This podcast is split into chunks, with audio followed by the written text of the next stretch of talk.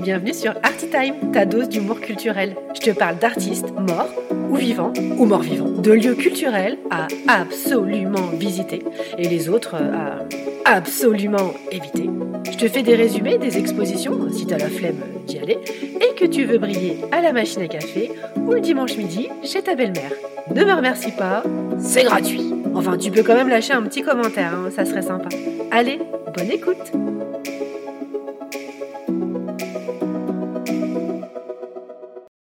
Coucou mes petits curieux Pour ce nouvel épisode, je vous emmène dans un lieu féerique.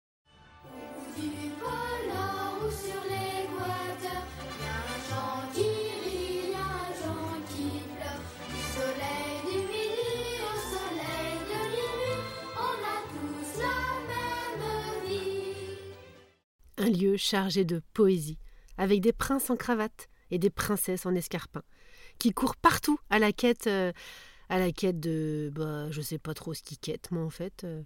Bon bref, je vous emmène au royaume du business, aux tours plus hautes les unes que les autres, au pays du CAC 40.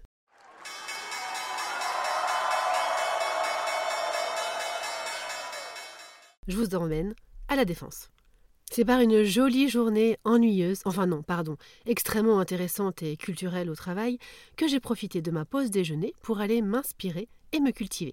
Me voilà donc descendu de ma tour pour arriver sur le parvis de la Défense. Habituellement, mes midis sont optimisés au profit des réjouissances familiales et autres achats utiles, type euh, slip pour le mari, euh, stocks de dentifrice à la parapharmacie du RER, ou encore euh, fourniture scolaire pour l'enfant. Bah, j'en suis à mon 25e tube de colle hein, cette année.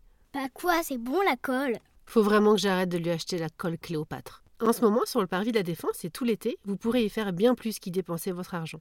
Vous pourrez vous y cultiver dans le cadre de la quatrième édition de l'exposition Les Extatiques. Et devinez quoi Le thème de l'année, le vivant.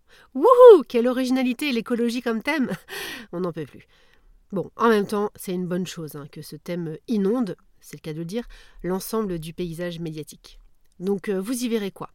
En vous baladant le long de la promenade centrale de l'esplanade de la Défense, celle où vous avez l'Arc de Triomphe en face et l'Arche de la Défense derrière, vous rencontrerez l'œuvre de l'artiste Marcus Coast. Elles se font parfaitement avec le contexte.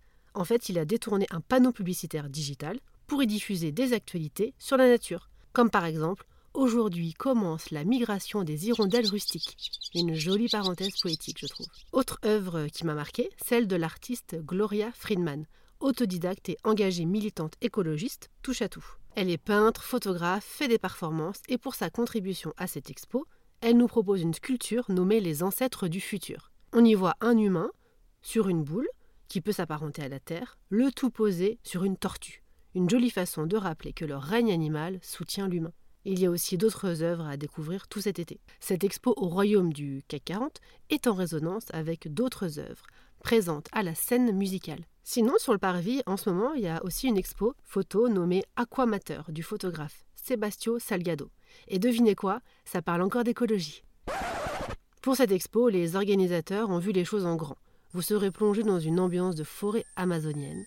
C'est dans une immense structure de 1000 mètres carrés faite en bambou, quand je vous dis que l'écologie est à la mode, même dans le lieu culturel.